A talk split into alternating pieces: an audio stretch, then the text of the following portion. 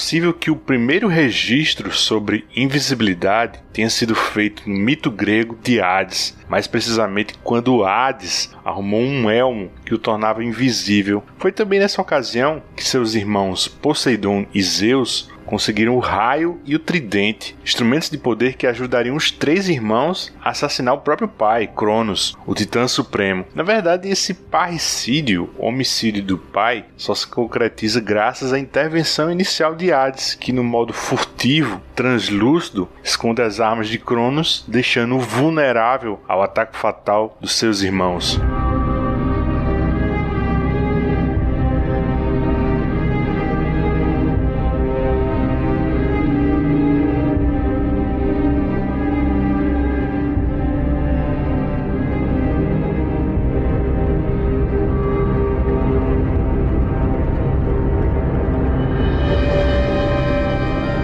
Tragédia grega à parte, o desejo de ser invisível é inerente à imaginação humana. Quem nunca desejou se valer desse dom nos contextos mais corriqueiros e variados para fugir de situações embaraçosas, espiar pessoas, acessar um item que de outra maneira talvez não estivesse à sua disposição, ou quem sabe escapar impune a qualquer conduta, vamos dizer assim, questionável. Em 1897, Herbert George Wells, o H.G. Wells, mostrou que, no final das contas, ser um homem invisível é ser um vilão. Eu sou Luiz Sá, esse é o Escapistas da Capela. No programa de hoje eu falarei sobre esse personagem controverso que talvez por estar em domínio público tem rendido interpretações bem diversas do original de Wells, como por exemplo as versões de Alan Moore em A Liga Extraordinária, O Ninguém, do Jeff Lemire, e o filme do Lake Whannell, estrelado por Elizabeth Moss das séries Mad Men e The Handmaid's Tale.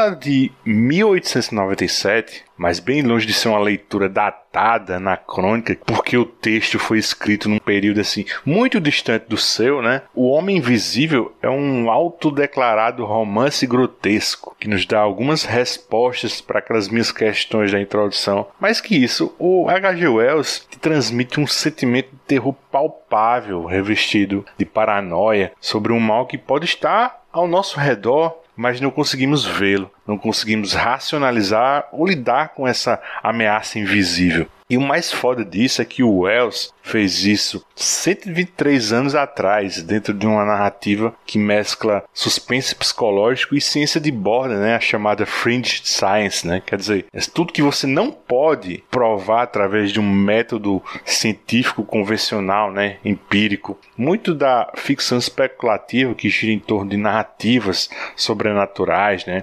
efeitos do subconsciente, mutação genética, contatos imediatos do terceiro grau, realidades paralelas, precognição, teletransporte, reanimação, deslocamento temporal ou armas biológicas acabam usando a ciência de borda para explicar a existência ficcional dessas coisas, né? Vamos colocar assim, numa comparação gibizeira, o H.G. Wells é o Warren Ellis de ontem. Aí, fora o Homem Invisível, os outros trabalhos mais óbvios do Wells são A Máquina do Tempo, de 1895, A Ilha do Dr. Moreau, de 1896, A Guerra dos Mundos, de 1898, Os Primeiros Homens da Lua, de 1901, todos em domínio público. Quer dizer, como todas estão isentas de contrapartidas financeiras a herdeiros, qualquer dessas obras podem ser, na verdade, costumam ser convertidas em valiosos ativos para a indústria cultural, isto é, para estúdios, editoras, para autores independentes mesmo, né? Todos eles podem criar derivados das obras originais, né? Todos podem fazer extrapolações,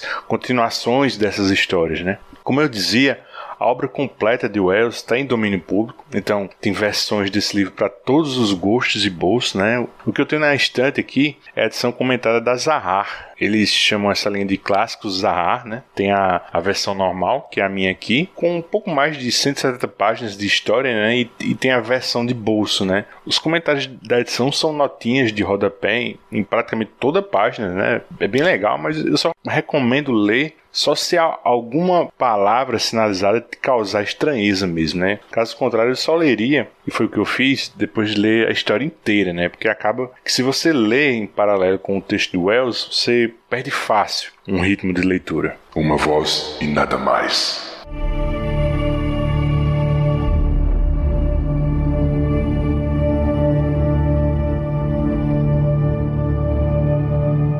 Nome civil do Homem Invisível só aparece depois de mais de dois terços da história, né? Eu acho que é uma sacada da porra. Porque quando você não nomeia algo, você também não corporifica algo, né? E aí reforça a mística do anonimato de uma criatura etérea, né? Bom, mas o nome dele é Griffin. Só isso, Griffin antes de sabermos o nome dele, o Wells vai aos poucos construindo sua psique, né? A, a, descrição é de uma pessoa de comportamento antissocial, né? Avessa ao contato humano, né? Tanto físico quanto visual. Ele é essencialmente um misântropo, né? Assim, de partida, o Griffin é apresentado como um, um excêntrico forasteiro na pequena comunidade de Epping, né, no condado de Essex, Inglaterra. Ele aparenta ter alguma deformidade, né, que o obriga a estar vestido de um jeito que nem um milímetro quadrado de sua pele esteja visível para terceiros, né? Quer dizer, ele usa um óculos enorme, né, um óculos escuro enorme, a cabeça toda enfaixada com ataduras, né? Ele usa um chapéu assim de abas caídas, né? Mas eu acho que mais do que essa aparência bem caricata, o que chama mais atenção nele é a antipatia, né? Porque ele fala muito pouco, né? E esse pouco soa sempre rude, né, para o seu interlocutor, né? Talvez se ele fosse mais simpático, não irritasse tanto ou, sei lá, atiçasse a curiosidade dos proprietários do hotelzinho que ele é hóspede, né?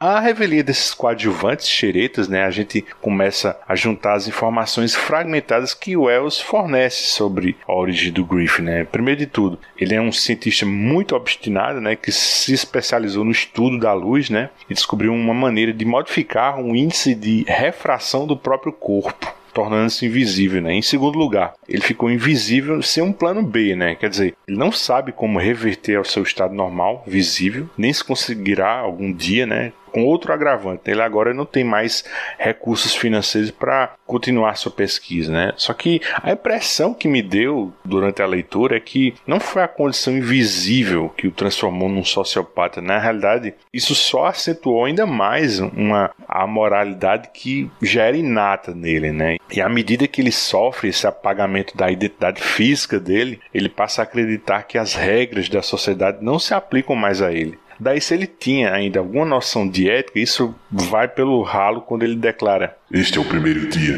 do primeiro ano de uma nova época, a era do Homem Invisível. Sou o Homem Invisível 1, o primeiro.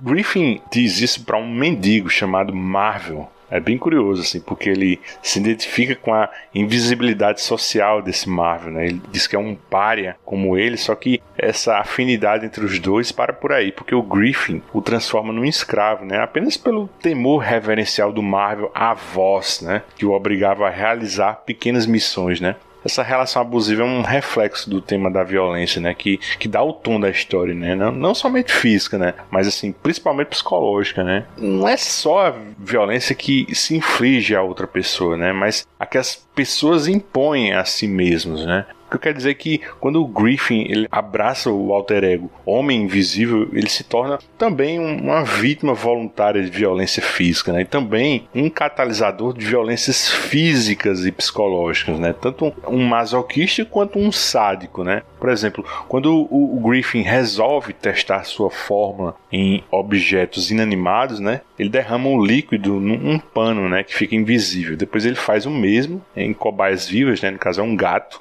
que fica também invisível, né? Aí ele já conhecia, né, a efetividade da fórmula e sabia o que estaria em jogo, né, caso administrasse o composto em si próprio, né? E quando isso acontece, a invisibilidade só é total se o Griffin, assim, literalmente jejuar, né? Porque todo o alimento fica visível quando é digerido e absorvido pelo corpo, né? Outra, ele precisa andar nu, né? E aí ele fica à mercê do clima, né? Passando frio, né? Levando chuva, só para não denunciar sua presença né? A vantagem para ele é que sempre terá o elemento surpresa, né, sobre os outros, né? Qualquer artefato pode virar uma arma, né? E dá para furtar coisas sem ser visto, né? Por isso que eu disse lá atrás que as aplicações do Homem Invisível sempre soam vilanescas, né? E aí eu queria trazer para essa discussão da gente aqui a aplicação vilanesca do Homem Invisível na Liga Extraordinária do Alan Moore, né? A, a subversão do Barbudo eu acho um barato, assim, porque ele diz que o Griffin desse romance do Wells, vejam vocês,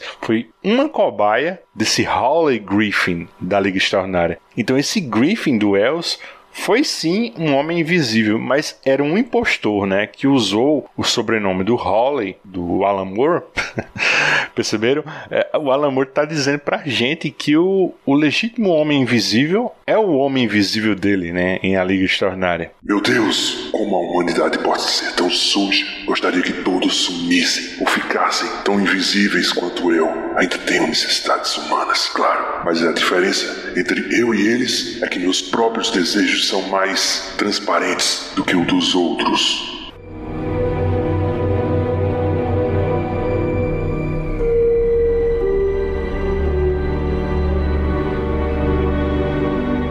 Mas eu vou dizer para vocês, esse Howlin' Griffin do Alan Moore tem um lugar especial assim no coração do capeta, né? Porque a primeira aparição dele na Liga Extraordinária foi justo numa cena de estupro. Vocês lembram? Ele está se passando pelo Espírito Santo, né? Violentando alunas de um colégio interno, né? Algumas, por sinal, àquela altura até já estavam grávidas, né? Quando a Mina Murray, o Alan Quarterman e o Capitão Nemo vão capturá-lo, né? Ou falar, recrutá-lo para a equipe, né? Na verdade, o, o, seu heroísmo na Liga Extraordinária de altruísmo não tem nada, né? Porque para colaborar, né, com a causa da Rainha Vitória, ele exige o perdão por crimes passados e recursos para encontrar uma cura para sua visibilidade, né? Mas para falar a verdade, quando ele está dentro do grupo, o Hawley segue uma agenda própria, né? Tão indecifrável assim quanto seu rosto, né? E nos dois volumes de 1898, ele fica só transitando, né, entre a deserção e a traição, né? No segundo volume,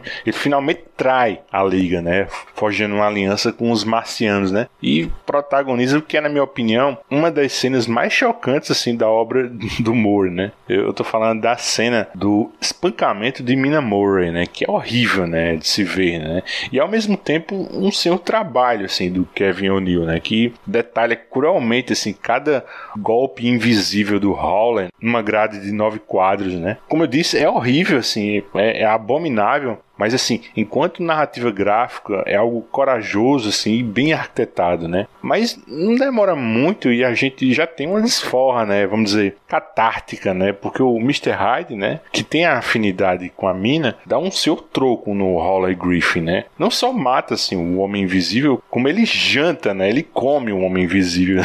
Na verdade, o Hyde, desde o primeiro volume, já enxergava o Griffin, né? Digo, enxergava sua assinatura de calor, né? Quase como aquela visão do predador, né? E o curioso é que, de certa forma, o Wells já sugeria algo parecido no livro dele, né? E certamente o Moore reproduziu no Hyde dele, né? Jamais me ocorrera, mas o nariz está para a mente de um cão, assim como o olho está para a mente de um homem que enxerga. Os cães percebem o cheiro de um homem em movimento, assim como os homens percebem o que estão vendo. Aquele animal começou a latir e a pular, demonstrando, segundo me pareceu, ter nítida consciência da minha presença. Outra coisa, o humor também dá a devida atenção aos processos físicos atrelados à morte do homem invisível, né? Quando o cadáver e o sangue revertem a visibilidade, né? Isso acontece na cena do jantar, né, com o Capitão Nemo, né, quando o Griffin já está morto, né, e a toalha da mesa vai ficando gradativamente sanguentada, né,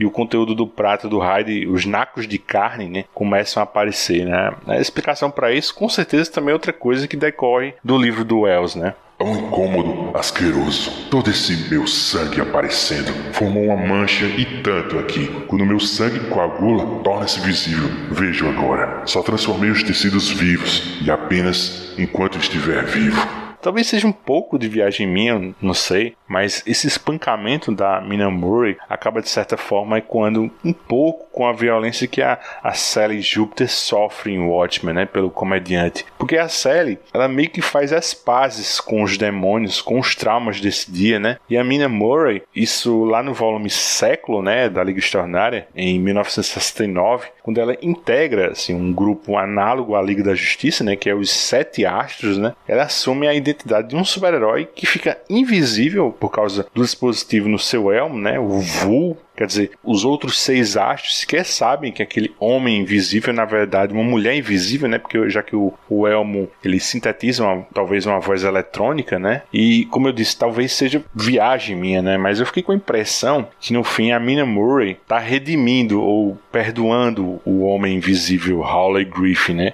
Do mesmo modo que a Sally Jupiter fez com o comediante, né? O que é que vocês acham?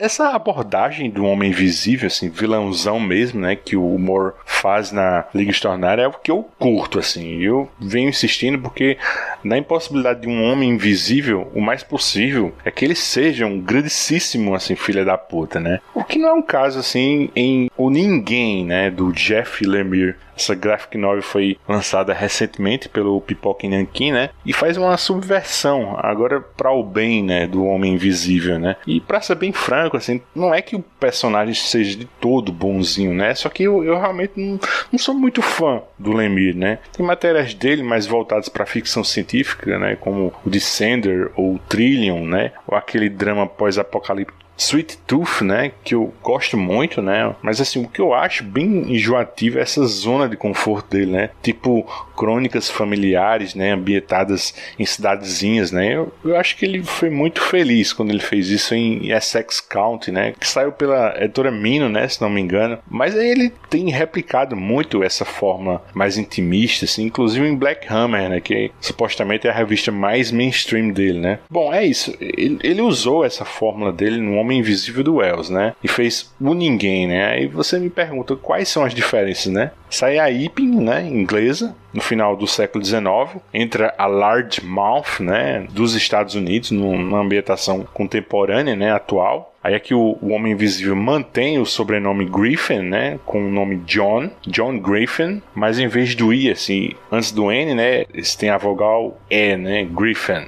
Lemire mantém exatamente o mesmo visual do personagem de Wells, né, que eu escrevi agora, né, com ataduras, o óculos enorme, né. Ele também tá num hotelzinho, né, e vive com remorso de ter matado sua companheira, né, namorada, enfim, sua ex. Para ele o estresse emocional decorrente da transformação desenvolveu nele um transtorno de personalidade, né. Para controlar isso, ele toma antidepressivos, né? Cara, e não dá, bicho, porque se essa morte é algo que pesa na consciência dele de alguma forma, isso já é algo que conflita com o personagem vilãozão do Wells, né? Pior tudo, quando ele se equilibra farmacologicamente, né? Esse Griffin do Lemire, né? É até gentil, assim, conquista a simpatia da filha do dono do hotelzinho, né? A Vicky, que acaba virando sua amiga, né? E principal defensora dele em meio que transcorreria mais tarde na história, né? Não é todo todo ruim, assim, a arte é do próprio Lemir, né? É aquele traço feioso dele que você ou gosta pouco ou gosta nada, né?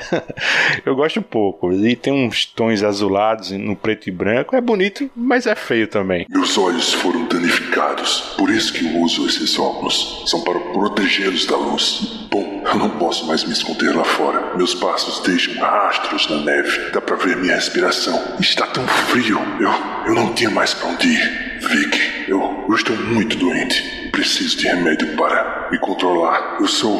Você não sabe o que eu sou.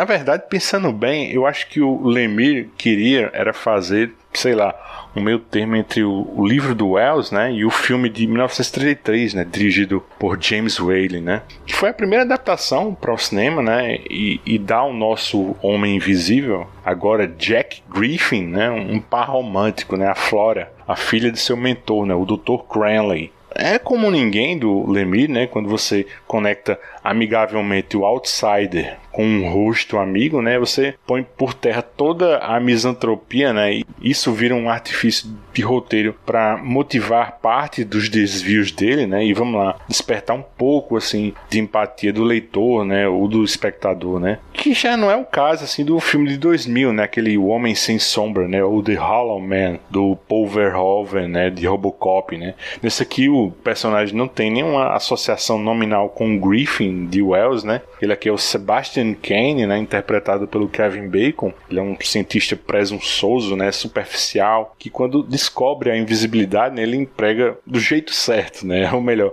do jeito errado, né? Como o Homem Invisível do Wells ou do Moore, né? Eu vi esse filme no cinema, assim, puta cara, 20 anos atrás, né? Acho que nunca assisti novamente esse filme, mas eu lembro bem que para aquela época eu tinha achado um barato, assim, a transformação do personagem, assim, do estado visível para o invisível, né? Quando cada camada vai aos poucos desaparecendo, né? Pele, músculos, órgãos, ossos, né? Certeza que esse CGI hoje deve estar bem datado, né? Mas era um filmaço. E agora, agora mesmo, né, tá nos cinemas o filme dirigido por Leif Whannell, né, com a Elizabeth Moss, né, como a ex-esposa, ex-namorada do Adrian Griffin, né, o novo Homem Invisível, né. No momento que eu tô gravando esse programa, eu ainda não assisti esse filme, infelizmente, mas eu tô louco para ver, né? não só porque eu gosto do personagem, mas porque eu gostei assim dos trailers e, e o falatório sobre ele tá bem legal, assim. Estão falando que é um, é um filme mais prático, né, calcado no suspense psicológico, né, do que firula assim milionária, né. E o que mais me anima é porque esse filme é uma produção da Blumhouse, né, que é a casa de muita coisa boa, né. Por exemplo, assim, o Whiplash, assim, em busca da perfeição do Damien Chazelle, né, o Espelho, né, e o Rush, né, do Mike Flanagan, né, que tá bombando aí esse cara ultimamente, né. Sobrenatural do James Wan, a visita e fragmentado do Shyamalan, né, o infiltrado na clã do Spike Lee, o mais recente Halloween, né, pelo David Gordon Green. E os que eu mais gosto, né, o Corra e Nós, né, do Jordan Peele, só uma coisa boa. Aí, qual é a linha guia desse Homem Invisível da Blumhouse, né? Bom, o trailer lembra muito o contexto de Dormindo com o Inimigo, né? Aquele filme de 91 em que a personagem da Julia Roberts foge do marido abusivo, né? E vai reconstruir sua vida em outra cidade, né? Com um novo nome, né? Até que esse marido descobre onde ela tá, né? E volta para atormentá-la, né? A diferença pra gente agora é que esse marido é o Homem Invisível, né? Na verdade, esse Adrian Griffin foge à morte dele, né? E deixa 5 milhões de dólares dólares para a mulher, né? Desde que ela jamais seja acusada de algum crime ou seja declarada insana, né? Eu gosto pra caramba, assim, da Elizabeth Moss, né? Vou até mais longe. Ela é minha atriz favorita da atualidade, né? Eu adoro a Peg em Mad Men. Ou a Offred, né? Dela em The Handmaid's Tale, né? São duas faces de uma lutadora, né? Não só pela causa, assim, do feminino, né? Mas por sua liberdade, assim, como um indivíduo mesmo, né? Parece ser também um caso, assim, nesse Homem Invisível, né? Por mim tá bom. A conferir. Só para concluir, né, o exemplo desse programa foi o do Homem Invisível, né, mas essa possibilidade está também aberta a qualquer produto cultural em domínio público. Né? O domínio público transforma um, um personagem como o Griffin em algo mais, né? uma rede bem complexa, né, cheia de possibilidades ou mundos jamais previstos por seu autor, né? O Griffin vira Hawley Griffin, ou Jack Griffin, ou John Griffin, ou Adrian Griffin, não importa todos são uma homenagem ao paciente zero, né, do H.G. Wells.